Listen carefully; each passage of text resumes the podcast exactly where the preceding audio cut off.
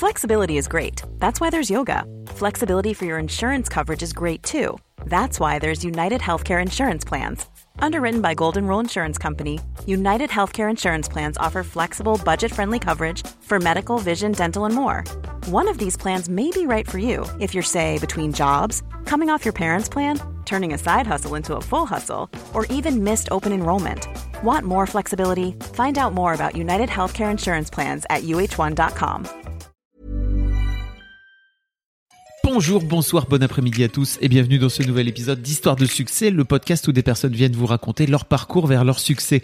Je suis Fabrice Florent, je suis votre hôte et cette semaine, à l'occasion de la pause estivale du podcast, je vous propose une nouvelle rediffusion d'un épisode passé dans Histoire de succès à découvrir ou à réécouter si vous l'avez déjà fait. Vous l'avez vu dans le titre, je vous invite à partager une heure en compagnie de Clémentine, qui est la créatrice de Bliss Stories, le podcast qui incite à libérer la parole sur la maternité. Si vous ne le connaissez pas encore, ce podcast est devenu en un peu plus d'un an la référence des podcasts maternité en France.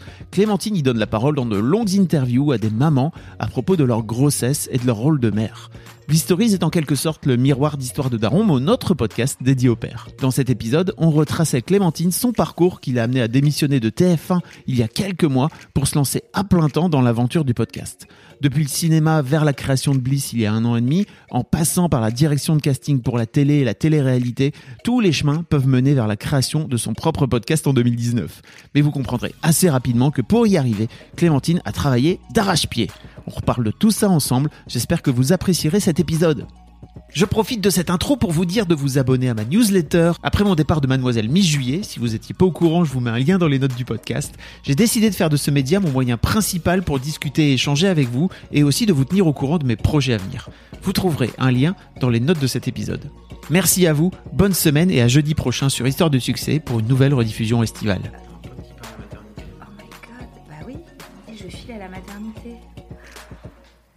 Sais, moi je suis aux premières loges hein, pour tout ce qui est. c'est marrant, hein, on me, de on me cette prévient. lampe. oui. C'est devenu. euh, Bon, il en a encore pour 8 heures, hein, donc Voilà, il arrête de s'énerver. Je- C'est Tu son te premier. détends. Non, tu te détends, tu respires, ça va bien se passer. J'ai écouté euh, le dernier. euh, non, c'était pas le dernier. euh, Coucou les girls. Ah, Juliette. Hmm, J'aime bien. On est parti, c'est parti loin avec Juliette. Hein. Oui, c'est.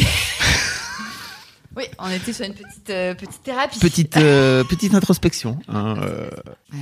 On y va Nous sommes des accoucheurs de, Oh là de l'âme, n'est-ce pas On est avec Clémentine. Salut Clémentine. Salut Fabrice. Ça va? Très bien et toi? Ça va bien Clémentine. Pour expliquer un petit peu ce que tu fais, qui tu es, tu viens à la base du milieu de la télé. Absolument. Et t'as lancé il y a un an, un peu plus? Un peu plus, euh, ça fait un an et demi, Ah. vraiment. Ouais. Avril 2018. Ouais, Voilà. donc un an et demi. Ouais, un an et demi. Ce, ce podcast qui est devenu euh, une référence aujourd'hui euh, Oh, sur- dans le monde du podcast français. Non mais c'est vrai, il y en a pas. Bah, écoute, je, je, m'en rends pas bien compte, mais euh, tant mieux si c'est le cas. T'as beaucoup d'auditeurs, enfin je veux dire. Oui, j'ai beaucoup d'audi- d'auditrices surtout. Surtout, oui. je pense. Oui, oui. où tu parles de, de maternité, enfin de, tu fais intervenir des, des femmes pour parler de leur rapport à leur maternité, de depuis euh, l'envie d'enfant jusqu'à euh, aujourd'hui où elles ont euh, des enfants et il y a oui. toutes sortes d'histoires. T'en, t'en es, donc tu fais un épisode par semaine, donc t'as- Exactement. t'as- Bah là, j'en suis à 60 euh, épisodes à peu près. Ouais, ouais. Et euh, avec autant de, d'histoires différentes, euh, c'est, c'est très bien parce qu'en fait tu as réussi à la fois à avoir des anonymes et des, et des personnalités aussi qui Ouais. ont bien voulu venir te raconter euh, leur rapport à leur, euh, leur accouchement, qui est un ouais. truc un peu intime si tu veux. Donc euh, Ouais. bravo pour ça, c'est cool. Merci. Euh, avant, de- avant de, on va parler un petit peu de, de ton parcours et de ce qui t'amène à avoir, euh, à avoir créé euh, Bliss et puis ce que tu as Ouais. envie de faire ensuite. hein. Mais avant ça, j'aime bien demander un petit peu à mes invités à quoi ressemblait Clémentine quand tu avais 7-8 ans? Ah ouais, quand j'avais 7-8 ans, c'est-à-dire l'âge de mon fils. Euh, c'est marrant parce que du coup, comme j'ai le modèle à la maison, euh, ça me... C'est c'est très concret euh, ce que tu me demandes. Euh, alors écoute, moi à 7-8 ans, j'étais une petite fille euh, sans histoire. Vraiment, j'étais une petite fille très sage, très discrète, très girly, euh, très déjà dans dans l'amitié, dans des amitiés très fortes. Euh, très famille. Euh, J'étais l'aînée, enfin je, je suis l'aînée d'une fratrie de, de quatre, donc euh, euh, voilà, euh, et, et notamment de, de petites sœurs jumelles euh, euh, avec qui euh, j'ai euh, 9 ans d'écart. Donc euh, Ok. à 8 ans, tu vois, je les avais pas encore, mais j'étais déjà grande sœur. Et, euh, et donc c'était avant, voilà, que que que- qu'on passe de 2 à 4 enfants. donc Waouh. j'étais encore un peu tranquille. Euh, et donc euh, non, bah écoute, 7-8 ans, c'est quoi? CP, CE1, euh, CE2, euh, ouais, c'est une enfance euh, très euh, choyée euh, dans le 5e arrondissement, très privilégiée, euh, avec le jardin des plantes comme square du quartier, tu vois. Donc c'était pas mal. Et puis Effectivement. et puis ouais, en termes de caractère, je te dis, j'étais très très accro à mes à mes amis. Voilà, j'avais des amitiés euh, indestructibles. Tu sais, c'est des moments même de ta vie où tu te dis que tu que, que t'es presque sœur en fait. Nous, on se disait qu'on était euh, euh, on était forcément sœurs tellement on était liés, tu vois. Euh, et puis j'avais pas de sœur encore à l'époque, donc euh, voilà, c'était. euh, T'avais un petit frère, c'est ça? j'avais un petit, ouais, ouais, j'ai un petit frère et, et donc deux petites sœurs qui sont arrivées après. Euh, donc voilà, la Clémentine de cette époque était é- était plutôt euh, une petite fille, euh, je te dis, assez timide et réservée. En fait, je me suis beaucoup, euh, euh, comment on dit, Ouverte Épanouie Ouais, épanouie. Je suis devenue de introvertie. Je pense que je suis devenue extravertie avec les années. Euh, voilà. Mais à, à quel âge alors, tu dirais? Bah, j'ai fait beaucoup de théâtre Ah. à un moment et euh, ça, ça aide hein, forcément à sortir de sa coquille. Donc euh, j'ai fait beaucoup de théâtre, euh, toujours en primaire, euh, mais un, peu après 7-8 ans, j'étais plutôt en CM2, tu vois, et puis après tout le collège. euh, et j'ai fait partie d'une troupe, en fait, qui était mes amis de, l'école et avec qui on a monté une troupe. Et, et ça, ça a été... un, un formidable accélérateur de personnalité quoi et de et ouais et aussi euh, d'expression de de cette adolescence euh, parce qu'on mettait beaucoup de choses dans nos dans nos spectacles. Ouais. voilà.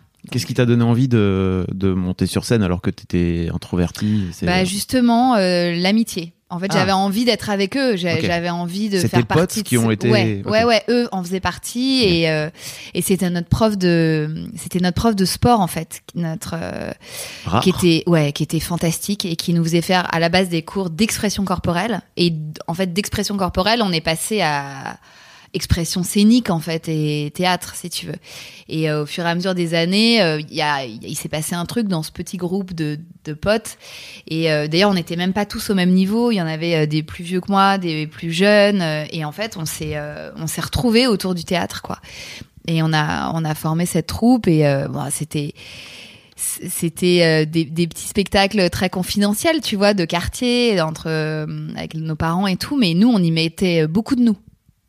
Et tu parlais de la naissance de tes deux sœurs jumelles. Ça a été un truc un peu, comment dire, euh, euh, important dans, dans, dans, Ah dans ta vie oui, à l'époque Fondamental. Quand t'as 9, c'est ça quand t'as 9 ans, non? Ouais, j'ai 9 ans et demi à l'époque, ouais. Ah bah t'imagines, euh, pour une petite fille de 9 ans, euh, d'apprendre qu'elle va avoir deux sœurs. Enfin, non, je savais pas qu'il y en avait, je savais pas que c'était deux filles. Je savais qu'il y en avait au moins une. Euh, mais, mais d'avoir, euh, voilà, tout d'un coup, deux bébés qui déboulent dans une famille, euh, ouais, c'était, c'était merveilleux. Enfin, nous, on était en transe avec mon frère. Vraiment, c'était, c'était incroyable. Donc, oui, oui, moi, je, j'étais, je m'en suis énormément occupée. Ça a été, un grand bouleversement euh, dans ma vie de petite fille et à la fois euh, j'ai adoré ça. Je m'en suis énormément occupée. euh, euh, et d'ailleurs c'est marrant parce que tu vois le lien avec le théâtre, euh, on mettait tellement de nous dans nos pièces que je me souviens que l'année où elles sont nées, oh bah j'ai carrément mon personnage accouchait sur scène. Ah bah Tu vois. oui. Voilà deux jumeaux. Donc tu vois c'était bien parce que ça nous permettait de voilà d'exprimer tout. euh, voilà, tout ce qu'on emmagasinait à la maison, euh, on, le, on le rebalançait après dans nos pièces de théâtre. Ok. Si- car- C'était une catharsis Catharsis. C'était cathartique Cathartique, Ah, je. Voilà, bien Euh, compris. Oui, je l'avais. Comment se passe ton adolescence au lycée? Oula. Oula. Euh...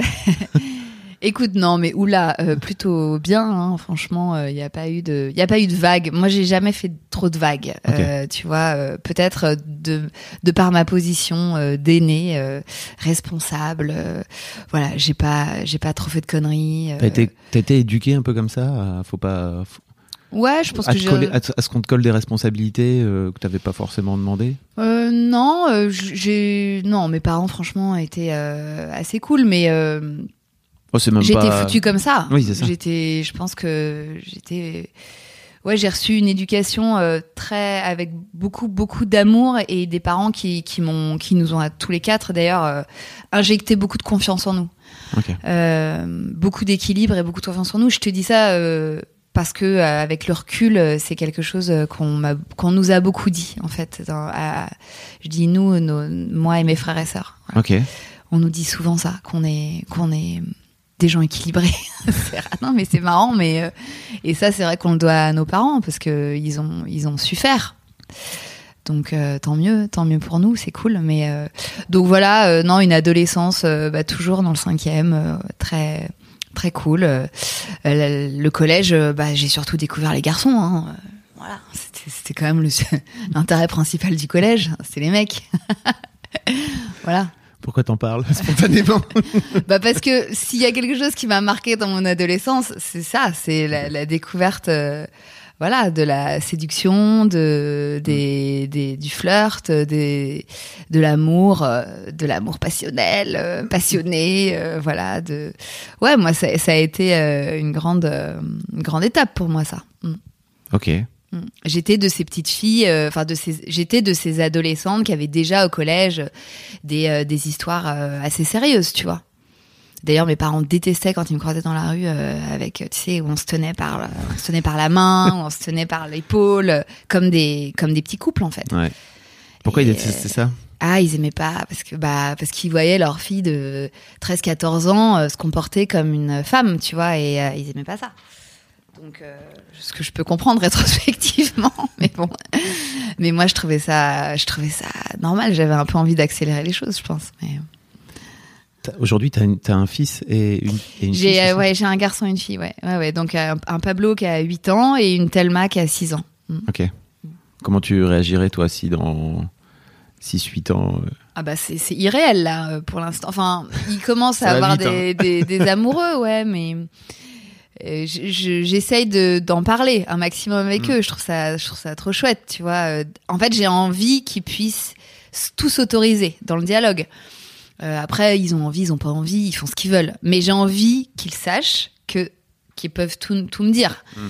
Tout nous dire d'ailleurs, parce que euh, leur père est pareil. Et euh, donc bon, écoute, pour l'instant, ça a l'air de bien marcher, même si là, Pablo, il commence à avoir, à vouloir son intimité. Il dit attends mais maman, mais c'est mon intimité, ça va. Ah. Ouais, ok, d'accord, mais euh, je suis ta mère, ça va, tu peux. Dis, tu peux tout me dire. Ra- Raconte. non, non, non, euh, on verra. Mais là, non, là, c'est trop mon intimité. D'accord. Bon. Bah voilà. Voilà, on y est. Il t'oblige à couper le cordon. Ouais, il te donne ouais. les, Exactement. les ciseaux en disant à Exactement. toi, à toi de jouer maintenant. Exactement. Ah, la déchirure. Ah, c'est dur. Non, non, mais je, je ne perds pas espoir de rester sa confidente. C'est- Ça, ça serait. Ouais, ça, j'aimerais bien. c'est vrai? Ouais. Je trouve, bah, je trouverais ça cool qu'on puisse, euh, qu'on puisse partager, euh, ouais, ses états d'âme, euh, ses, euh, ses doutes, ses, ses joies, euh, tu vois. Bon, mais je me fais pas d'illusions. hein. J'imagine que, je me dis que c'est complètement utopique. Mais bon, on sait jamais. Faut toujours rêver. Euh, Très bien. Tu, fais quoi comme études après En fait, euh, lycée, comment ça se, comment ça, se- passe pour toi? J'imagine que tu fais des bonnes études, quoi. Ouais, je fais, euh, je fais des études dans le quartier latin à Saint-Germain, euh, dans un petit lycée euh, plutôt littéraire. Moi, je suis plutôt une littéraire. Je continue de faire du théâtre. euh, voilà, j'aime, j'aime bien ça. J'aime bien les mots. J'aime bien, j'aime bien le théâtre. J'aime bien le cinéma. voilà, je commence à, un peu aiguiser cette culture-là. Et puis, et puis, je me décide à faire des études de cinéma après le lycée, Ok. Parce que euh, mon père a toujours, euh, enfin, mon père a fait beaucoup de cinéma euh, dans sa vie, notamment des, des- il a fait, il a fait comment s'appelle cette école? Parce que c'était un l'école Louis Lumière mais bon qui s'appelle plus comme ça je crois. Euh, si Louis Lumière Euh, oui il y a Louis Lumière et la Fémis. Lui il Mm. avait fait Louis Lumière et donc voilà j'ai beaucoup baigné dans cette culture cinéphile et, et puis après, ils ont fait beaucoup de télé, mes parents, et euh, je voulais surtout pas faire de télé. Pour moi, c'était vraiment le truc à fuir à tout prix. Genre, non, mais c'est bon, ils je vais pas quoi faire comme mes parents, euh, ça va. Alors, mon père est toujours euh, réalisateur de- Ok. d'émissions de télé, euh, et ma mère, figure-toi, était euh, animatrice Ok. des chiffres et des lettres. Absolument. Tu as peut-être, euh, tu l'as peut-être vu euh, euh, chez tes parents ou chez tes grands-parents. En général, mes potes me disent ah mais oui, je regardais chez mes grands-parents.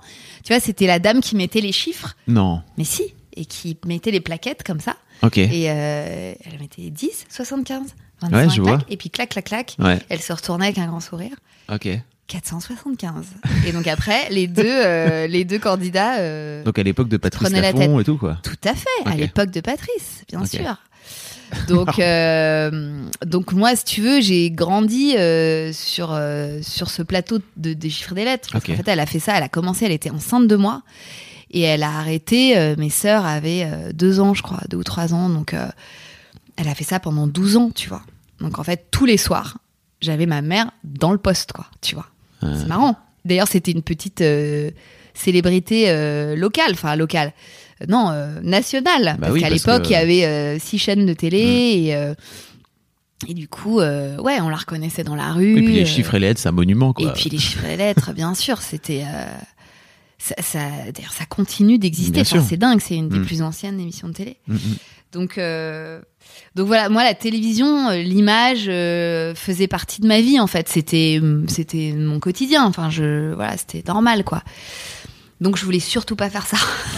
je voulais surtout pas faire de télé. Je trouvais que c'était vraiment euh, d'une banalité, d'une non-originalité absolue. Donc toi tu voulais faire le cinéma, contre, le, le truc cinéma, un peu noble. je trouvais ça ça, trop classe. euh, ouais, l'odeur de la pellicule, quoi, tu vois. Euh, et puis, euh, bah, j'ai eu la chance de faire des bonnes rencontres assez vite, en fait, qui m'ont permis d'accéder à des, des, des gros plateaux de cinéma ou de, de gros téléfilms, en tout cas, tu vois.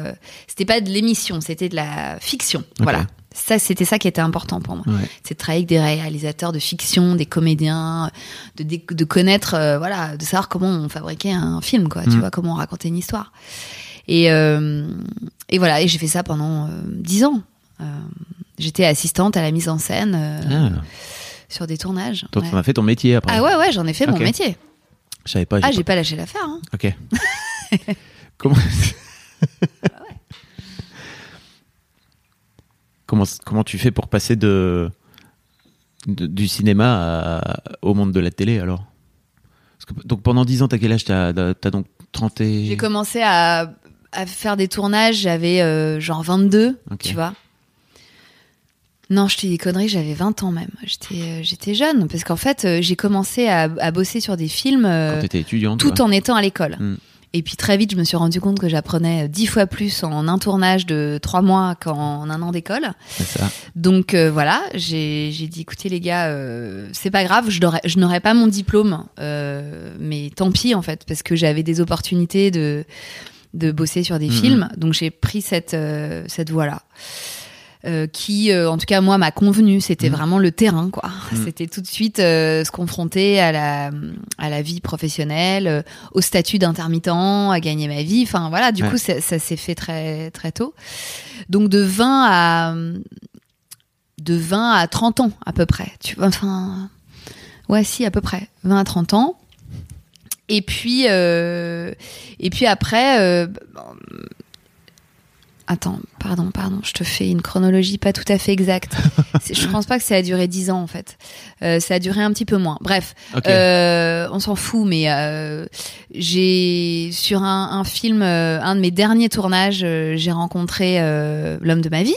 Ok. Euh, bon, alors il faut savoir que un, un tournage, enfin, disons que la vie de de- d'intermittent, de, technicien du cinéma, n'est pas la vie idéale pour être stable dans sa vie sentimentale. Voilà. Euh, donc euh, Un boulot prenant. non seulement c'est prudent, mais en plus ça ça ça prend tout ton temps et Mm. puis toute ta tête et puis tout ton cœur un peu parce que euh, c'est comme une colonie de vacances, tu vois. Euh, tu pars en tournage pendant deux mois, trois mois, euh, et puis ça devient non seulement tes collaborateurs, mais aussi tes meilleurs amis et puis potentiellement tes amants. Enfin, tu vois, on va pas se mentir. Je, ne- je ne révèle aucun secret, mais enfin voilà, c'est vrai que c'est des métiers où le où la où la séduction euh, fait partie de, du, du métier quasiment. Donc en gros, si tu as envie de construire euh, une famille, va- après tu fais ce que tu veux, mais euh, disons que si tu as envie d'un tout petit peu de stabilité, euh, moi en tout cas, fallait que j'arrête parce que parce que c'était plus compatible. Donc j'ai rencontré celui qui euh, est aujourd'hui le, le père de mes enfants Qui et où donc je me fait suis arrêter, dit, ça, euh, ou- je me suis dit dis donc toi là. euh, Et tu l'as rencontré sur un j'ai tournage. on est rencontré bien- sur un tournage qui s'appelle d'un film qui s'appelle On va s'aimer. Ça ne s'invente pas. Donc euh, voilà, on était euh, sur ce tournage et, et puis on s'est rencontrés. Lui, il faisait de la décoration, euh, il était dans l'équipe déco et moi dans l'équipe mise en scène. Et voilà. Et donc après ça, je me suis dit ok, maintenant on va se calmer un peu, on va trouver un boulot un tout petit peu plus sédentaire, plus stable. Euh, C'est sa rencontre. Enfin, c'est le fait que tu le rencontres lui qui te fait dire bah, ça. puis je pense que voilà, il est arrivé aussi à un moment de ma vie où euh, j'avais fait le tour de la question, j'avais un peu envie de me poser, euh, j'en avais marre de partir tout le tout le temps en tournage, Mm. c'était trop prenant. Puis j'avais envie de, de construire une famille, enfin clairement, tu vois. Donc euh, voilà, du coup j'ai petit à petit euh, arrêté les tournages euh, de cinéma et pour basculer dans la prod télé en fait, voilà où euh, c'était euh, dans, des, dans, dans des bureaux, euh, voilà, avec des collègues, un rythme, ouais, un rythme plus classique, quoi. Comment tu vis le fait de renier un peu la Clémentine de 20 ans qui disait Moi, la télévision, jamais Est-ce que 10 piges Oui, plus tard, tu te je dis sais. écoute. Bon, écoute, il y a que les imbéciles qui changent pas d'avis, d'une part. Et ensuite, euh, non, mais ensuite, euh, j'ai trouvé dans la télévision des choses qui me correspondaient. Parce qu'en fait, entre temps, la, la, la transition entre le cinéma et télé, elle s'est faite quand même avec une année de, de coupure à New York. Et, euh, et ça, c'était quand même très cool parce que euh, pendant cette, euh, cette année de break, euh, j'ai pu explorer du coup la prod télé euh, à New York, ce qui est quand même assez cool, quoi, tu Bah vois, oui. pour, euh, pour découvrir ça. Et euh, voilà. Pourquoi Et tu décides de, de partir à New York comme ça parce que New York, j'avais envie d'y poser mes valises depuis très longtemps. Je connaissais cette ville pour y être allée euh, Mhm. plusieurs fois. J'ai été jeune fille au père. euh, J'y allais aussi parce que j'a- j'ai toujours adoré cet endroit. Et puis j'avais envie vraiment de m'y poser, tu vois, et, euh, et de- de- d'expérimenter la vie new-yorkaise, mais vraiment au quotidien, quoi, avec un boulot, un appart, un loyer à payer, voilà. Donc, Donc tu laisses ton gars que tu ouais, venais de alors ce qui était très bizarre, c'est qu'on venait de se rencontrer. Sauf que moi, j'avais déjà prévu ce voyage. Ah, Et je lui dis, écoute, euh, sorry, see you. I'm leaving. donc non, mais je lui dis, écoute, euh, moi je fais ce voyage, euh, quoi qu'il arrive. Donc euh, tu, tu viens avec moi, aucun problème, c'est cool. euh, tu viens pas, tant pis. Mais moi, en fait, il y avait un truc de bon. Et puis je pense que je sentais aussi que on pouvait résister à ce- Mm. cette distance. Mm, et donc, surtout, lui, il m'a dit, mais carrément, je vais venir te rejoindre. Enfin, tu vois, donc, Ah. Donc il est pas venu tout de suite, mais euh, il est venu plusieurs fois. euh, et en fait, euh, on, on a, on démarré notre histoire comme ça. Et, et, on, et, et, et voilà, et cette expérience nous a prouvé que, que c'était solide, puisque voilà, on a tenu cette première année un peu comme ça, Ouais, à distance. C'est une bonne façon de démarrer. Ouais, c'est un bon test. Mettre à l'épreuve. Et à la fois de vivre ensemble aussi ces quelques mois ensemble à New York, c'était fantastique. Ça, ça, ça crée des liens, hein, forcément. Donc, euh, non, c'était génial. Comment tu fais pour euh, arriver à New York dans une ville que tu connais pas et euh, te dire, comme tu dis, tu as expérimenté un peu le monde de la prod télé et tout. Comment tu fais pour te frayer un chemin? Bah, j'envoie des CV. Ah ouais. J'envoie des CV à des prods. Toi, t'es une petite Frenchie qui débarque, Ouais. qui connaît rien du Ah ouais, mais en fait, j'ai très vite compris qu'il fallait que je me serve de ça. Ok. Parce que euh, la petite Frenchie à New York, euh, en fait, si tu renverses le. Si tu regardes euh, à travers un autre angle, ça Ouais. peut être assez chouette pour Mm. les Américains et euh, ou même pour des prods françaises, tu vois. Ok. qui aurait besoin euh, d'une nana euh, bilingue euh, qui euh, qui compte pas ses heures, euh, qui a besoin de taffer, euh, voilà. Donc euh, j'ai j'ai pris contact avec des, des boîtes de, de prod, euh, beaucoup de françaises là-bas, notamment une qu'on m'avait recommandée. Et, euh, et puis ça a fonctionné. Bon, après, ils me prenaient en stage. Hein. Franchement, c'était. Je repartais de zéro. Hein. Ah ouais. Mais au moins, j'avais un, j'avais un job. euh, Ça me permettait d'être, euh, d'être euh, immergée vraiment dans cette vie euh, new-yorkaise. Sauf que bon bah le stage, hein, par définition, t'es pas vraiment payé, donc euh, il a fallu quand même que je bosse à côté. Donc j'ai trouvé un boulot de serveuse Ok. dans un resto français. Donc encore une fois, ils étaient bien contents d'avoir euh, une nana qui parlait les deux langues. Et donc euh, j'étais euh, serveuse dans un resto de West Village qui s'appelait Le Gamin, qui servait des crêpes, gamin. des crêpes et des omelettes et des gaufres, tu vois, et qui était un endroit hyper cosy, euh, tu sais comme dans les films, comme dans les comédies romantiques, comme dans les comédies romantiques de Noël euh, où euh, les New-Yorkais venaient euh, boire leur chocolat chaud et manger leurs crêpes quoi. Et euh, et moi j'étais la petite serveuse Frenchie, donc euh, c'était j'étais parfaitement dans le décor, tu vois, il y avait pas de problème. Donc voilà, donc je me faisais du cash en étant serveuse et puis je me faisais euh, la main sur euh, une expérience de prod euh, dans la boîte dans laquelle je bossais. Donc tu dis que tu comptais pas tes heures, j'imagine que là t'es Ah sur. bah laisse tomber, c'était euh, c'était 24 heures sur 24. ah ouais. Mais je m'en foutais parce que c'était une, telle expérience, c'était c'était génial. Non non, il y a c'était euh, effectivement, je ne comptais pas mes heures, mais attends, excuse-moi. Ouais, vas-y, vas-y. J'ai un cou- j'ai Vas-y. quelqu'un qui m'appelle de manière un peu récurrente. Ok, vas-y. Donc, Tu disais que tu tu t'as fait euh, comme une brute. C'était un peu Oui, l'objectif. oui, oui. Mais moi, de toute façon, j'ai toujours eu euh, cette capacité à beaucoup, beaucoup travailler. En fait, euh, quand euh, je quand je kiffe un truc, quand je sens qu'il y a des choses à construire, voilà, je- j'y vais à fond. Ça, j'ai- n'a jamais été un rapport. problème. Ton rapport au travail, quoi. Ouais, ouais, ouais. Mm. ouais. Euh, très bien. Donc en fait, tu fais cette année-là. Tu Voilà. ça te permet de pouvoir mettre une ligne ou deux sur ton CV de Voilà. prod. Exactement. Et puis en rentrant en France, euh, bah, encore une fois, euh, c'est là je retransforme le, le truc dans l'autre sens, c'est-à-dire que ok, ça fait un an que j'ai pas bossé en France, mais je reviens de New York. Donc il y a un truc aussi assez cool et, euh, et je m'en sers pour que ce soit en fait un plus plutôt Mhm. qu'un moins. Euh, donc euh, voilà, et là je rentre euh, chez MK2, euh, les Cinéma. cinéma, mais en fait qui avait une filiale télé, web. Voilà, puis dans une autre boîte de prod où j'ai où je suis restée pendant 3-4 ans. Puis après, euh, bah, j'ai commencé à faire du casting. C'est, ça qui a été surtout euh, le- la grande révélation Ouais. euh, il y a il y a 8 ans, tu vois, où j'ai commencé à faire du casting. Qu'est-ce qui fait que tu décides de te lancer dans le casting? Une Pour- rencontre. Ok. Ouais, bah c'est souvent euh, les rencontres moi qui ont euh, été déterminantes euh, dans mon parcours professionnel. Et là, euh, c'est une rencontre avec une productrice euh, de télé euh, euh, avec qui je suis devenue. J'ai eu vraiment le courant est passé. Et c'est elle qui m'a dit pour la première fois un jour, euh, mais dis donc, t'as pas envie de faire du casting pour des candidats de télé?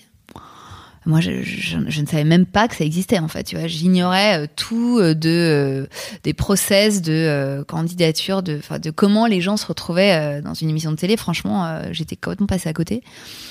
Et euh, elle me dit si si, euh, je t'assure, je suis sûre que tu serais, tu ferais ça très bien. Euh, viens avec moi, je t'embarque sur une nouvelle émission là de cuisine pour M6. Je sais pas trop ce que c'est, mais mais tu vas voir, ça va être cool. Viens, on va on va bien se marrer. Et puis en fait, euh, moi j'ai dit ouais ok cool. Euh, et je, me suis retrouvée directrice de casting, ce qui en vrai était un peu inconscient parce que je, je n'avais jamais fait ça. Et il se trouve que l'émission c'était Top Chef. Mm.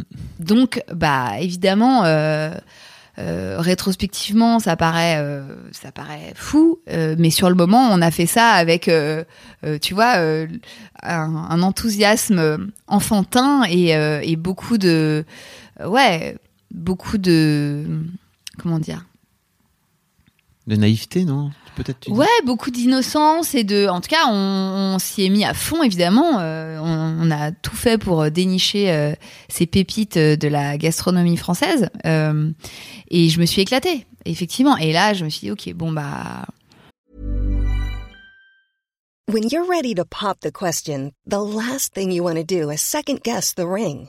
At Bluenile.com, you can design a one of a kind ring with the ease and convenience of shopping online. Choose your diamond and setting. When you find the one, you'll get it delivered right to your door. Go to Bluenile.com and use promo code LISTEN to get $50 off your purchase of $500 or more. That's code LISTEN at Bluenile.com for $50 off your purchase. Bluenile.com code LISTEN. Autant la prod, tout ce qui était chiffres, tu vois, euh, vraiment budget, euh, tableau Excel et tout, euh, je savais faire, mais ça m'éclatait pas. Mm. Autant là, le casting, ça a été, ouais. Qu'est-ce qui fait, selon toi, que cette personne te, te, te- comment dire, te, te propose de faire du casting?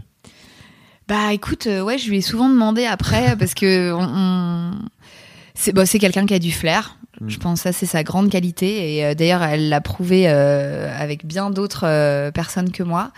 Il y a des gens comme ça, tu sais, qui sentent les aptitudes des uns et des autres. Et moi, elle avant a même senti- que, avant Ouais, même que toi. avant même que toi tu les sentes en fait. Et moi, elle a décelé ça chez moi, c'est-à-dire cette capacité à, à être dans l'humain, Mm. dans le l'écoute. Ah tiens, comme c'est bizarre. Ouais, on va y Euh, arriver, je pense, à un moment donné, à ce que Mais tu non, fais aujourd'hui. mais hein, ouais, c'est- c'est en fait, tu vois, rétro- tu- tu- je m'en rends compte mais c'est une évidemment d'interview, un casting, de toute façon. Bah, bien Ouais. sûr. C'est euh, dénicher euh, des, euh, des témoins Mm. intéressants, les faire raconter, leur faire raconter leur vie, et puis après faire en sorte qu'ils soient aptes à être mis devant une caméra de Mhm. télévision et à s'éclater, à faire une émission de télé, tu vois, et qu'ils soient des bons persos, on appelle ça des persos en télé Ouais. des bons persos. Un bon perso, voilà, c'est quelqu'un qui est haut en couleur, qui va, qui va te faire passer des émotions, que ce soit euh, du fun, euh, Mhm. de la tristesse, euh, de la colère, euh, voilà. Donc, euh, nous, euh, en télé, on cherche toujours euh, des personnages euh, avec des modulations d'humeur, tu vois. Les personnages euh, lisses, euh, ça nous intéresse pas, Bien évidemment. sûr. Ok. Voilà. Tu fais ça pendant. Bah pendant bah, 8 ans. Euh. Ouais, parce que j'ai commencé. euh, je suis tombée enceinte assez rapidement euh, de Pablo et. euh, ouais, à peu près 8-9 ans. Ok. Mm. Et donc tu dis quand tu, en tant que directrice de casting, donc non seulement tu recrutes, enfin j'imagine que tu vois les potentiels candidats, tu les, tu décides de qui va être à l'antenne, et puis après tu les formes, c'est ça, tu les coaches aussi? Euh, ça dépend des émissions. Il y a des émissions sur lesquelles on nous demande de, de, de faire un travail de casting assez poussé, Ouais. euh, donc avec euh, plusieurs entretiens, voilà, des pour être sûr en fait que la personne va être apte à Mm. tenir une émission sur ses épaules. En fait, ça dépend de l'émission. Par exemple, je te donne un exemple concret. Ouais. Euh, j'ai travaillé sur euh, cette émission qui s'appelait Le Bachelor. Ouais. Bon, le Bachelor, c'est ça repose sur un mec. Mm.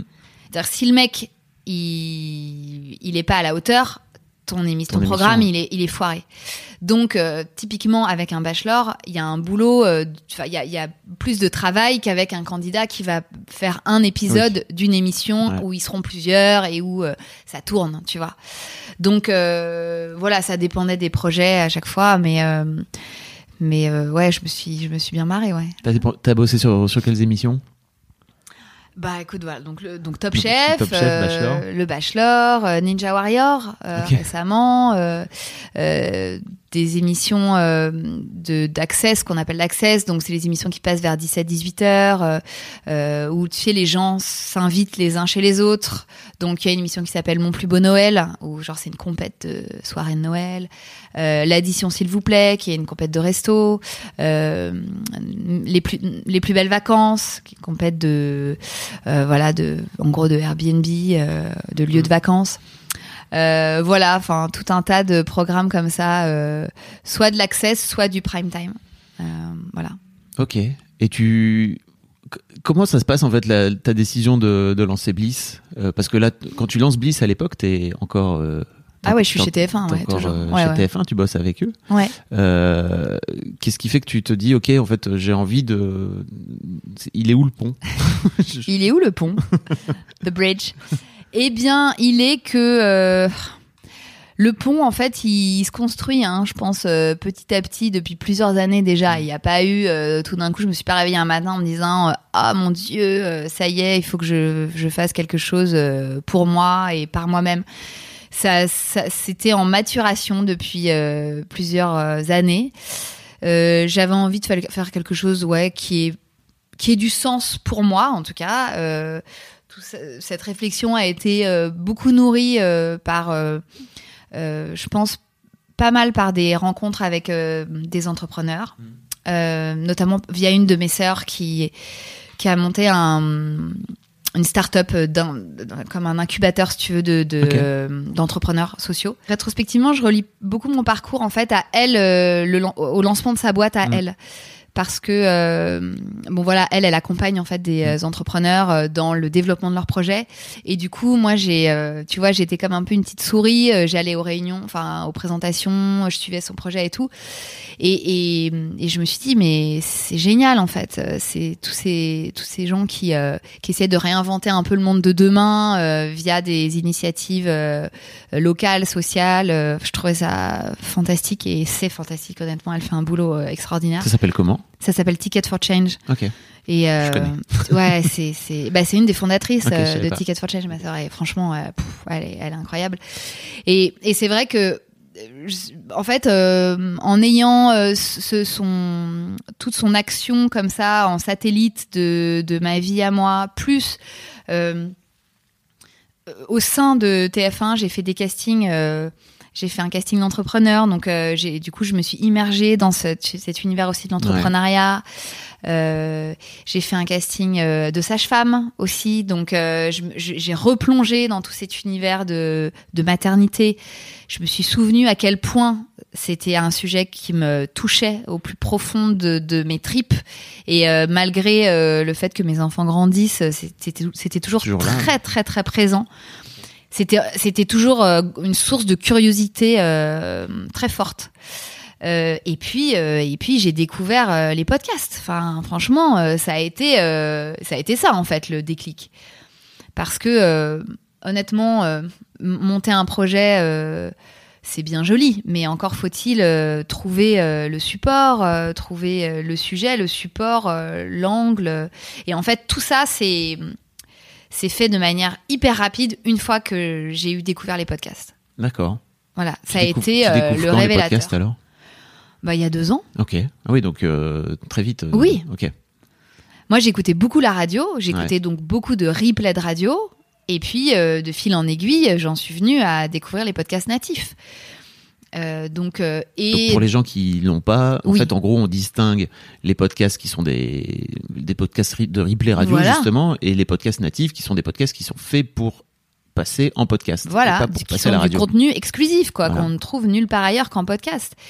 Et, euh, et ça, j'ai trouvé, enfin, pour pour moi qui venais du monde de l'image euh, et de la télé, euh, j'ai trouvé que c'était une formidable, un formidable pied de nez justement Mm. à l'image et et une façon euh, incroyable de voilà de se débarrasser euh, du superflu pour ne garder que l'essentiel quoi et, et de faire passer euh, euh, on peut faire passer tellement de choses par la voix quoi Mhm. c'est c'est fou donc voilà ça m'a ça m'a plu ça m'a énormément plu et ça m'a tellement plu que voilà que j'ai décidé de de lancer euh, mon propre podcast Comment ça se passe alors le cheminement? Tu, Pour lancer l'épisode 1, par exemple, tu te dis. bah l'épisode 1 Pour moi, c'est ça euh, le plus dur, tu vois. c'est de Ouais, réussir bah à- ouais, la bascule. Non, mais t'as raison. Euh, en fait, moi, j'ai j'ai découvert donc un podcast australien euh, qui parlait de maternité. Ok. Et euh, et je me suis dit, ok, c'est c'est génial, j'en veux encore, j'en veux encore. Tu vois, j'étais genre boulimique de ce truc. Et je me suis dit, bon, bah, il doit y avoir l'équivalent en français, obligé, tu vois. et puis, en fait, non, il Hmm. y avait rien. Donc, euh, donc c'est là que je me suis dit, ok, y- y- là ma cocotte, euh, si tu veux choper un créneau, c'est maintenant et, euh, et c'est tout de suite, parce que je sentais bien que le, le train il était en marche, tu vois, je, je le sentais. et donc il y a un moment, euh, bah, si toi tu le fais pas, quelqu'un d'autre va le faire à ta place. Ça c'est, tu peux être sûr que, voilà, ça se passe souvent comme ça. Donc, eh ben, j'ai retroussé mes manches et puis je me suis dit, bah ok, ce, ce- cette idée, en fait, elle réunit euh, tout ce que j'aime et tout ce que je sais faire. Elle réunit euh, le témoignage, la maternité, la, la- le storytelling, parce que raconter des histoires, euh, c'est ce que je préfère faire, transmettre des émotions. Euh, et puis surtout, je vais, je vais, je vais interviewer des femmes qui vont me raconter tout en détail Mm. tous les détails de leur grossesse et, leur et de leur accouchement. Mais quel kiff, en fait. Pour moi, c'était franchement C'était vraiment d'abord une euh, un kiff personnel et une curiosité personnelle. Et puis il y avait aussi en parallèle de ça euh, une autre de mes sœurs. Donc, euh, donc comme je t'ai dit au début, Ouais. j'ai des sœurs jumelles. Jumelles. Donc une qui, a- qui est partie dans l'entrepreneuriat social. euh, et euh, qui, qui, pour l'instant n'a pas d'enfant, et l'autre qui, qui est tombée enceinte en fait à ce moment-là. Et, euh, et j'étais du coup un peu sa référente, tu vois, euh, en tout cas la personne euh, ressource à qui elle posait euh, toutes les questions qu'elle Ouais. ne pouvait poser à personne d'autre.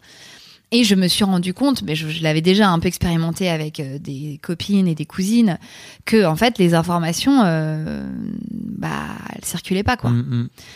Donc euh, voilà, ça plus ça plus ça. Je me suis dit, ok, c'est bon là, on arrête, on arrête les conneries, on y va. Euh, tu t'achètes un micro, euh, tu te formes euh, sur un logiciel de montage, ça doit pas être très compliqué. Moi, je faisais déjà beaucoup de montage en télé, Ok. donc je savais euh, couper, euh, Ouais, parce que tu monter, faisais du montage aussi. oui, en... oui, oui. En fait, quand tu interviews un témoin, un candidat de télé, tu le filmes, Ouais. et tu gardes pas toute l'interview. Et- Donc, pour présenter à la chaîne, tu fais un montage, tu vois, de deux minutes, euh, bien punchy, euh, tu vois, qui, qui le présente pour qu'il soit, euh, pour qu'il soit validé par la chaîne. Donc, euh, ouais, ça, c'était un exercice que je savais faire. d'accord. Donc, euh, en fait, j'avais toutes les clés en main pour faire ce, pro- ce, ce projet. Bon. J'imagine que quand tu le lances, c'est pas forcément un projet où tu te dis je vais me lancer en tant que, enfin je vais, je vais quitter mon job. Pas du tout. Voilà. Pour toi, c'est un truc que tu peux faire le week-end à côté Ah, ou le soir. Exactement. Pour moi, c'est un truc. Justement, comme j'ai les outils pour le faire et que ça ne me demande pas un investissement de dingue, type acheter un local pour ouvrir un resto ou euh, tu vois euh, des, des- des- du tissu pour faire des fringues, ça ne me demandait qu'un investissement, euh, voilà, minime. Mm. C'est-à-dire que Du temps. du temps Mm. et un micro. Mm. Voilà, bon, et euh, mais j'ai décidé de, de, de, le faire cet investissement. Et effectivement, euh, bah, j'ai commencé euh, vraiment de manière mais très artisanale. Enfin d'ailleurs, c'est toujours très artisanal et je pense que c'est peut-être ça qui fait aussi le charme du, du truc. Mais donc euh, à interviewer euh, bah, ma première euh, invitée, c'était ma cousine. euh, la deuxième, c'était euh, la marraine de Pablo. euh, tu vois. euh, et puis euh, et puis je me suis fait la main un peu sur elle et puis je me suis rendu compte très vite que que ça fonctionnait en fait. Parce que euh, quoi de mieux que euh, deux heures de temps de parole pour euh, raconter euh, le moment le plus fort euh, de ta vie de femme en fait et le plus le plus émouvant. Mm, mm. Euh, donc euh, ouais, la magie a vraiment opéré à ce moment-là avec mes deux premières invitées qui pourtant étaient des proches, tu vois. Euh, mais et donc je connaissais leur- leurs histoires, mais malgré ça, on a vécu un truc. où je me suis dit waouh putain c'est ah ouais c'est c'est puissant. Ok là là il se passe vraiment un truc. Et et donc après ça je me suis dit bon bah voilà mon, mon concept il fonctionne. Je sais pas j'avais une espèce de, de de conviction quoi. Je me suis dit si moi je me laisse embarquer par leur récit. Avec un peu de bol, euh, je vais avoir des auditrices qui vont ressentir la même chose, tu vois. Bon, et Bah, t'as eu un peu de bol. Enfin non, c'était pas du bol, je pense. hein, mais bon. Je sais pas, mais en tout cas, euh, ouais, ça a fonctionné pour euh, plus que que je ne pensais. tu te lances comme ça. Je pense que tu bosses le soir ou le week-end, j'imagine. Tu Ah continues oui, à avoir chaque minute qui m'était. taf à côté, quoi. Ouais. Euh, tu, tu testes, je pense aussi. Ton concept, ça te permet de pouvoir le tester en sécurité, ce qui est plutôt une Bien bonne sûr. chose, hein, plutôt Mhm. que de te dire je plaque tout, je démissionne, machin. Ah, c'était impossible, ça. Mm. Je pouvais pas, financièrement, je pouvais pas plaquer mon job, c'était mort. Euh, J'avais, euh, enfin voilà, je, on, on pouvait pas, euh, enfin mon mec euh, malheureusement ne peut pas, euh, ne pouvait Mm. pas subvenir. Enfin, je dis malheureusement, enfin c'est même pas malheureusement, il se trouve que c'est comme ça et qu'on a besoin de nos deux salaires pour faire tourner la baraque. Ouais. Donc voilà, moi il n'était pas question que je quitte mon job pour faire du podcast. D'ailleurs, à un moment, j'ai senti que mon mec était là, genre, mais dis donc, euh, rassure-moi, euh, euh, c'est génial, hein, chérie. vraiment, j'adore, franchement, bravo. Mais euh, t'en es où là de, C'est pas de parti la pour être bascule? Parce que- podcasteuse. Non, hein. ouais, c'est ça. Euh, tu, me- tu me préviens, parce qu'on s'organise euh, si, si tu bascules vraiment. Et euh, effectivement, il a fallu, euh, il a fallu un peu anticiper le truc. Tu fais combien d'épisodes en fait avant de te dire ok, il y a peut-être un vrai truc à faire? Euh, En fait, je me dis qu'il y a un vrai truc à faire au moment où euh, la monétisation, où je commence à monétiser, Ouais. tu vois. Et comment tu monétises? Bah, je monétise. euh, C'est venu comme ça pouf? Ouais. Bah fais pas, Mais fais non, pas mais- genre tu t'excuses. Mais ouais, mais le truc, c'est que quand t'as des grosses audiences, forcément, euh, on s'intéresse à toi. Bien sûr. Puisque tu deviens un, un- comment tu deviens un espace où, Ouais. euh, où- avec de l'audience, enfin avec de l'intérêt et de l'engagement. Donc, euh, bah, évidemment, les marques, elles cherchent que ça. hein. Elles cherchent une écoute euh, concernée, engagée, euh, ciblée. Voilà. Et moi, bah, j'ai une écoute effectivement, j'ai une audience effectivement très très engagée et Mm. très ciblée. Donc euh, oui, euh, très vite en fait, euh, j'ai été approchée par une régie publicitaire qui s'occupe donc de mettre en contact euh, les marques et les podcasteurs. Euh, et donc, bah voilà, ils m'ont proposé euh, très vite euh, des, des sponsors. Des OP, ouais. Ouais, des OP. donc, c'est et puis en plus, ça, ça m'a plu ce- ce- cette nouvelle euh, façon de faire de la publicité parce que c'est host read, comme tu Mm. sais. Donc c'est dit par nous, les hosts, et, euh, et c'est remanié en fait parce que moi j'écris le message publicitaire à ma sauce. Donc c'est cool, tu vois, c'est pas agressif. euh, euh, Il y la, il y a ma petite musique derrière. euh, Enfin voilà, c'est pour moi c'est important ça de pas trop prendre en otage euh, les, les auditrices. Enfin surtout euh, leur proposer des marques dans lesquelles elles vont euh, potentiellement euh, avoir un Mm. intérêt, un vrai intérêt. Et puis euh, et puis dire un message voilà joliment tourné quoi. Je comprends. Tu fais ça très bien aussi d'ailleurs. Merci. J'en profite pour Je- te, je- pour te le dire. J'essaye. hein. Euh, bon, super. Et donc, tu. Ça te prend quoi? Ça prend six mois? Un, un peu plus, non? Euh, Attends. Un peu plus parce que On s'est vu, on s'est vu quand? On s'est vu quand, quand on s'est vu quand tu, la- pour la première fois, tu m'as dit que tu te, tu te cassais, Ouais. tu prenais ton, tu prenais ton envol. Bah en fait, euh, quand on s'est vu, c'était euh, au ju- printemps dernier, ouais, ouais. enfin presque l'été dernier, parce qu'en fait. euh, tout ça a été assez rapide entre le moment où j'ai décidé de partir de TF1 et le moment où je suis partie. Il s'est passé deux mois, quoi, tu vois. De toute façon, je pense que quand t'as décidé de partir, faut pas trop s'éterniser Il non faut plus. pas, hein. oui, il faut partir. Euh, donc voilà. Et puis entre temps, chose importante, euh, j'ai rencontré aussi les gens de la plateforme Cybelle, Mm. qui sont quand même euh, pas étrangers non plus euh, à mon envol. Parce que, euh, en fait, moi, mes épisodes sortent en avant-première euh, sur leur plateforme. Donc, Cybelle, c'est un peu le, C'est une appli. c'est une appli euh, qui propose des, euh, des podcasts euh, exclusifs. Mm. Que je te dise pas de conneries. euh, Et des podcasts en avant-première comme les tiens, c'est-à-dire que. oui, voilà, c'est-à-dire que c'est pas, il y a pas que de l'exclusif. Il y a pas que de l'exclusif, hein. mais beaucoup quand même. Ouais. Euh, et, et ils ont une super sélection d'ailleurs. Et euh, donc eux, ils, produisent, voilà, plein de, plein de choses. Et, euh, et ils m'ont proposé effectivement, comme ils n'avaient pas euh, de, de marque avec un univers comme ça, maternité, euh, ben on, on a décidé de travailler ensemble. Et, euh, et puis j'aimais bien leur concept, j'aimais bien l'idée euh, que voilà que l'industrie du podcast grandisse comme ça avec Mm. des plateformes dédiées. Et, et voilà. Donc euh, maintenant, voilà, depuis euh, le mois de mai, euh, mes épisodes sortent en avant-première chez eux pendant 10 jours. Et après, euh, ça, ils rebasculent sur euh, toutes les autres plateformes. D'accord. Voilà. Et donc Euh, ça, forcément, Ça a aidé ça aussi. euh, ça- a aidé à faire connaître ton podcast, c'est ça? Ouais, ouais, ouais. Et puis à avoir euh, des rentrées financières. hein. Oui, il te paye, vois, il te paye aussi cette, Bah cette oui, exclusivité. l'exclusivité, elle est, elle est forcément, elle a de la valeur. Ok. tu vois. Donc euh, voilà, tout ça mis bout à bout a fait que j'ai pu quitter mon job. Et donc tu te lances dans l'aventure entrepreneuriale? Absolument. T'as quel âge? 40 euh, 41 depuis un mois.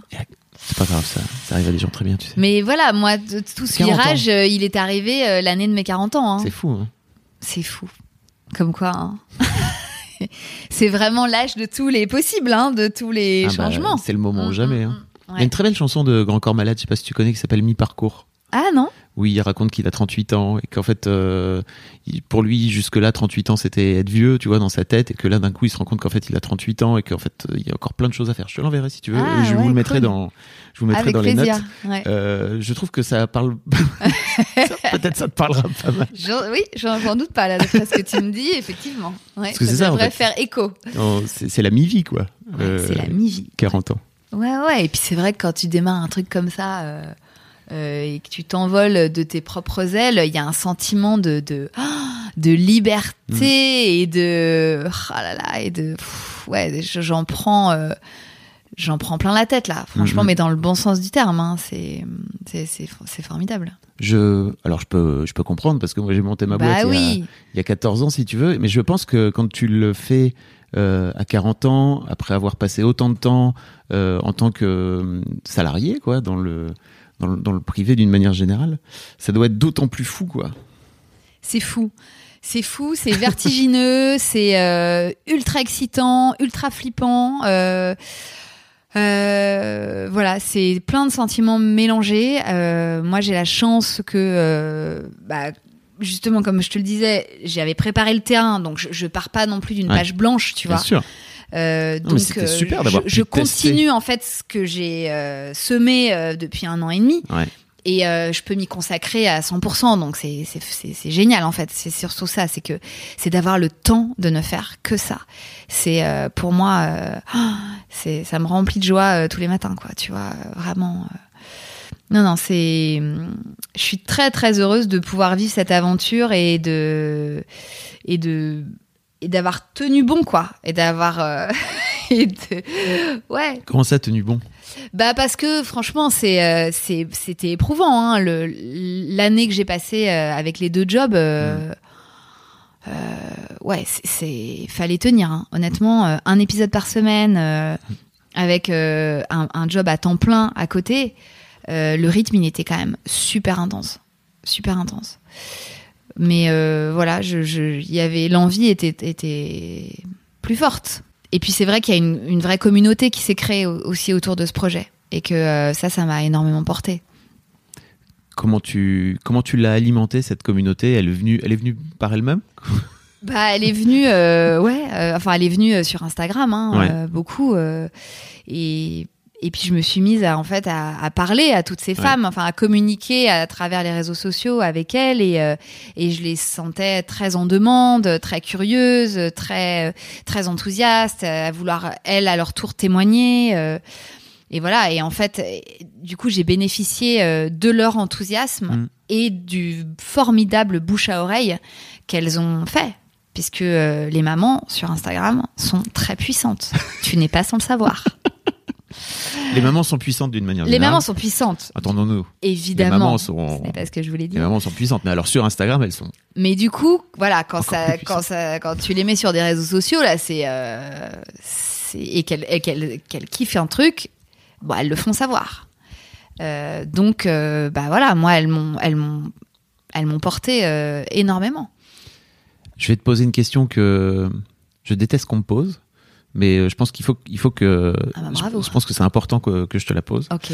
Euh, pour toi, ça serait quoi? Alors, ton épisode pour lequel quelqu'un dé- quelqu'un découvre Bliss et t'as 60 épisodes. En fait, tu te dis, ok, par lequel je commence? Euh, t'as pas, c'est pas forcément le dernier qui est le plus inspirant, qui te touche le plus. Euh, vers lequel t'as envie de les, de les, de les orienter, les gens? C'est dur. Hein. C'est un épisode. c'est- Bah oui, c'est une question hein. nulle. Franchement, euh, je te félicite pas, mais Ouais, je bon, euh, puisque euh, tu me la poses, euh, je vais te répondre. non, mais c'est vrai que c'est hyper dur parce que. C'est qui ton enfant préféré, tu vois Ouais, non, mais c'est ça, c'est atroce. Je- je- je- voilà. J'ai toujours l'impression qu'on me pose cette question. Ouais, bah c'est exactement ça. C'est comme choisir entre tous tous ces enfants là. Un Et- épisode qui t'aurait particulièrement oui, marqué moi. ou, que tu, ou que tu trouves toi euh, représentatif de, de ce que tu de ce Ouais. que tu veux faire. Alors, je vais te répondre. Je peux je peux en citer deux ou Ouais, pas? Bien sûr. En fait, je vais t'en citer deux parce que pour moi, il, euh, il représente exactement ce que je veux mettre dans ce podcast, c'est-à-dire à la fois beaucoup d'informations, beaucoup d'émotions et beaucoup de fun. Hmm. Avec des nanas euh, puissantes, avec une forte personnalité, euh, sans filtre, et qui euh, racontent leur histoire avec parfois des montées de larmes, mais tu vois, en, retom- en retombant toujours sur leurs pattes, jamais dans le pathos. C'est pas larmoyant quoi. Voilà, c'est pas larmoyant. Donc je pense à deux épisodes, notamment l'épisode sur la dépression postpartum avec Elodie de qui de la marque Odette et Lulu, euh, dont je porte un t-shirt d'ailleurs aujourd'hui que j'adore. Et euh, et Elodie, elle, euh, elle a une façon de raconter sa dépression euh, postpartum qui est juste hallucinante. Euh, bon, elle a une très forte personnalité euh, et beaucoup d'humour. Et euh, c'est une badass, quoi, tu vois. Et elle le revendique. Et, euh, et moi, j'adore, j'adore ce, ce- cette façon de d'aborder, euh, d'aborder l'épreuve, en fait. Mm, mm. C'est-à-dire que euh, franchement, elle a morflé grave. Euh, elle a vécu euh, des années vraiment dures. Et, et elle en parle aujourd'hui avec à la fois beaucoup de comment dire beaucoup de hargne et beaucoup de résilience. Enfin, je sais pas, il y a un mélange en fait de de, de elle l'a digéré si tu veux et à la fois euh, à la fois, elle était tellement en colère sur le moment que quand je l'ai interviewée, tu sais, c'est remonté quoi. Il y Ah avait, ouais. euh, et puis à la fois, elle se marre et elle euh, et elle a des anecdotes euh, toutes les trois phrases. Et vraiment, pour moi, c'était, je me suis pris une grosse claque ce jour-là parce que j'avais jamais touché d'aussi près ce que c'était que la dépression, la vraie dépression du postpartum, tu vois, euh, dans laquelle euh, certaines femmes sombrent. Mhm. Enfin, c'est vraiment atroce quoi. Euh, Et, et je trouve qu'elle voilà, elle avait une façon de la raconter incroyable. Ok. Et un autre épisode qui, bon, je suis pas la seule à avoir été bouleversée par cet épisode, honnêtement. euh, c'est un des plus, je pense, un des plus tristes et à la fois un des plus forts. Euh, c'est euh, Pauline, avec un épisode qui s'appelle 9 mois, 9 jours. Euh, voilà, où là on parle euh, du deuil périnatal, Mm. qui est encore un sujet euh, ultra tabou parce que Mm. euh, bah, c'est très dur de parler de, de la perte d'un enfant. hein. Enfin, je crois qu'il y a, a pas pire sujet. Et encore une fois, cette femme, cette mère a une façon d'en parler, franchement, qui force le respect et qui est fascinante. Et elle est, elle a une dignité et une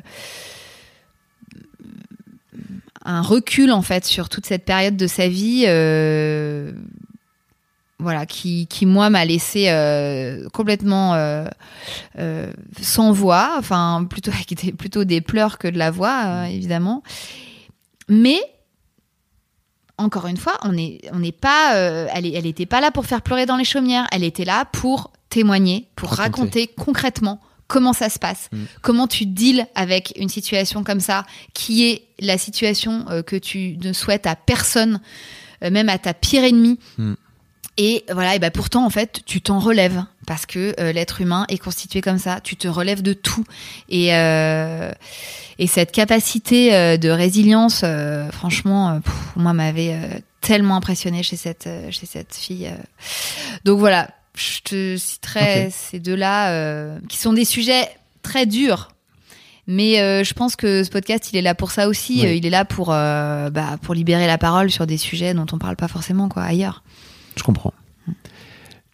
C'est quoi tes projets avec Bliss alors? Oh là là, Oh là là. oh là là. Parce que là, j'imagine que comme t'es à plein temps, Oui, t'as le temps de faire plein d'autres. Oui. c'est vrai. Bah oui, parce que déjà que je faisais, je faisais la Tu même chose en ayant un, Voilà. un autre job à côté. Euh, oui, alors euh, bien sûr, euh, plein de projets dans le pipe, comme on dit. Euh, non, bah pro- d'autres projets de podcast sur d'autres sujets, d'autres thématiques. Ça, ça, ça va être cool. Et puis, et puis, euh, est-ce que je te le dis en exclusivité mondiale C'est toi qui décides. Et puis un projet de livre. Waouh Voilà, euh, je l'ai dit à personne, hein. vraiment, t'es le premier. Euh, un chance. projet de livre sur lequel je travaille d'arrache-pied et, euh, et qui sortira euh, en 2020. Ok. Voilà. En 2020. C'est la meilleure façon de pas, de pas créer À un une moment, il va sortir. Je te promets. C'est pas, c'est pas comme un enfant. C'est-à-dire Voilà. que c'est beaucoup moins programmé. C'est-à-dire, voilà, exactement. Mais par contre, c'est, euh, par contre, ça, ça peut être euh, L'accouchement également. un vrai, ah, ouais, ça peut être quand même euh, comparé gestation. à une vraie gestation. Absolument. Donc euh, voilà, mais mais j'y mets euh, toute mon énergie et tout mon cœur euh, parce que voilà, j'ai envie qu'il soit à la hauteur, euh, voilà, de, de de de mon exigence en tout cas et euh, de ce que j'ai envie de faire passer euh, à travers tous ces récits. Quelle leçon tu tires de, de tes 20 ans de carrière là? Arrête, c'est horrible. Je 20 sais. ans de carrière. C'est pas grave, hein. euh, C'est horrible, 20 ans de carrière. 20 ans de carrière, j'ai l'impression d'être. euh, C'est trop bien, De non recevoir un César d'honneur, là, tu Non, mais sais. regarde, euh, 20 ans. Alors, pour l'ensemble de votre carrière, nous vous décernons cette récompense. Alors, écoute, euh, T'imagines quand tu auras 50 ans de carrière Arrête. Clémentine, bonjour. I wish. Euh, écoute, ce que je retiens, qu'est-ce que je peux te dire Euh, Moi, je peux te dire que j'ai, je me suis toujours laissé guider par euh, par les rencontres, par mon instinct, par ouais, vraiment mon instinct. Mais ça, bon, Non, mais c'est une bonne. Je pense que c'est c'est un bon conseil à donner, ouais, notamment aux plus jeunes de nos auditeurs et auditrices, si tu veux. ouais. Faites confiance à ce qui vous porte. Oui, c'est Mm. ça. Quand tu On crois plus que tout à quelque chose, même si on te dit euh, Hum, mais t'es sûr que euh, c'est un bon moi je ferais pas ça comme ça parce que tu vois par rapport au marché non non Mm. Euh, non en fait tu t'en fous si si t'as ça dans les tripes vas-y et puis par contre par contre euh, faut bosser quoi ça y a pas de secret hein. Ça, je pense qu'on l'a bien compris. ah là là Que t'as taffé comme une brute. Ouais, c'est vrai. C'est beaucoup, beaucoup de travail. C'est beaucoup de travail, euh, mais euh, je trouve, que- enfin moi après c'est quelque chose qui me constitue le travail. Euh, Il y, a, il y a des gens pour qui euh, c'est secondaire. Euh, moi ça, ça fait, ça fait, ça a toujours fait partie de moi. Euh, et voilà. euh, après euh, la leçon aussi c'est que faut bouger, faut bouger dès que dès que tu dès que tu t'ennuies, faut pas attendre, faut pas trop attendre. Parce que le, le temps passe très vite et et ce que je disais tout à l'heure si, si tu le fais pas quelqu'un d'autre le fera à ta place et franchement moi quelqu'un d'autre aurait fait Bliss à ma place j'aurais eu tellement les boules Ouais. Ah non, mais je m'en serais voulu, mais toute ma vie, quoi. Et, euh, et aujourd'hui, euh, je suis contente d'avoir, euh, voilà, d'avoir tout fait pour, pour le faire moi, malgré, voilà, malgré toute l'énergie que ça m'a demandé, mais je regrette pas une seconde, quoi. Parce que, ah ouais, j'y pense, tu sais, de temps en temps, je me dis, mais et si, et Ah si oui. j'y avais pas été? Et d'ailleurs, je, je reçois souvent des, des témoignages de nanas qui me disent euh, ah là là mais euh, j'ai eu envie de faire ça aussi à un moment euh, et euh, en fait c'est génial que ce soit toi qui le fasses mais moi aussi j'ai eu envie de faire ça. Et c'était sûr tu vois j'en étais sûre.